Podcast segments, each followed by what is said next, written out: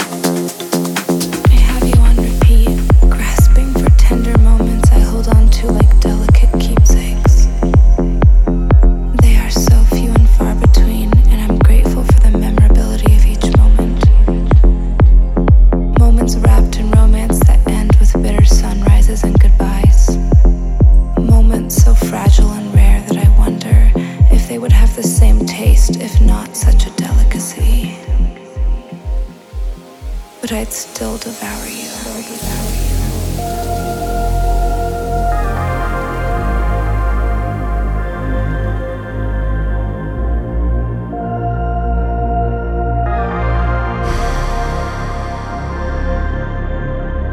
As I lay here and recall years of wavering emotions, suppressed desires, and volcanic explosions that retreat into dormancy, I wonder could we ever flow together? Or are we two twin souls finding each other in the wrong lifetime? lifetime, lifetime?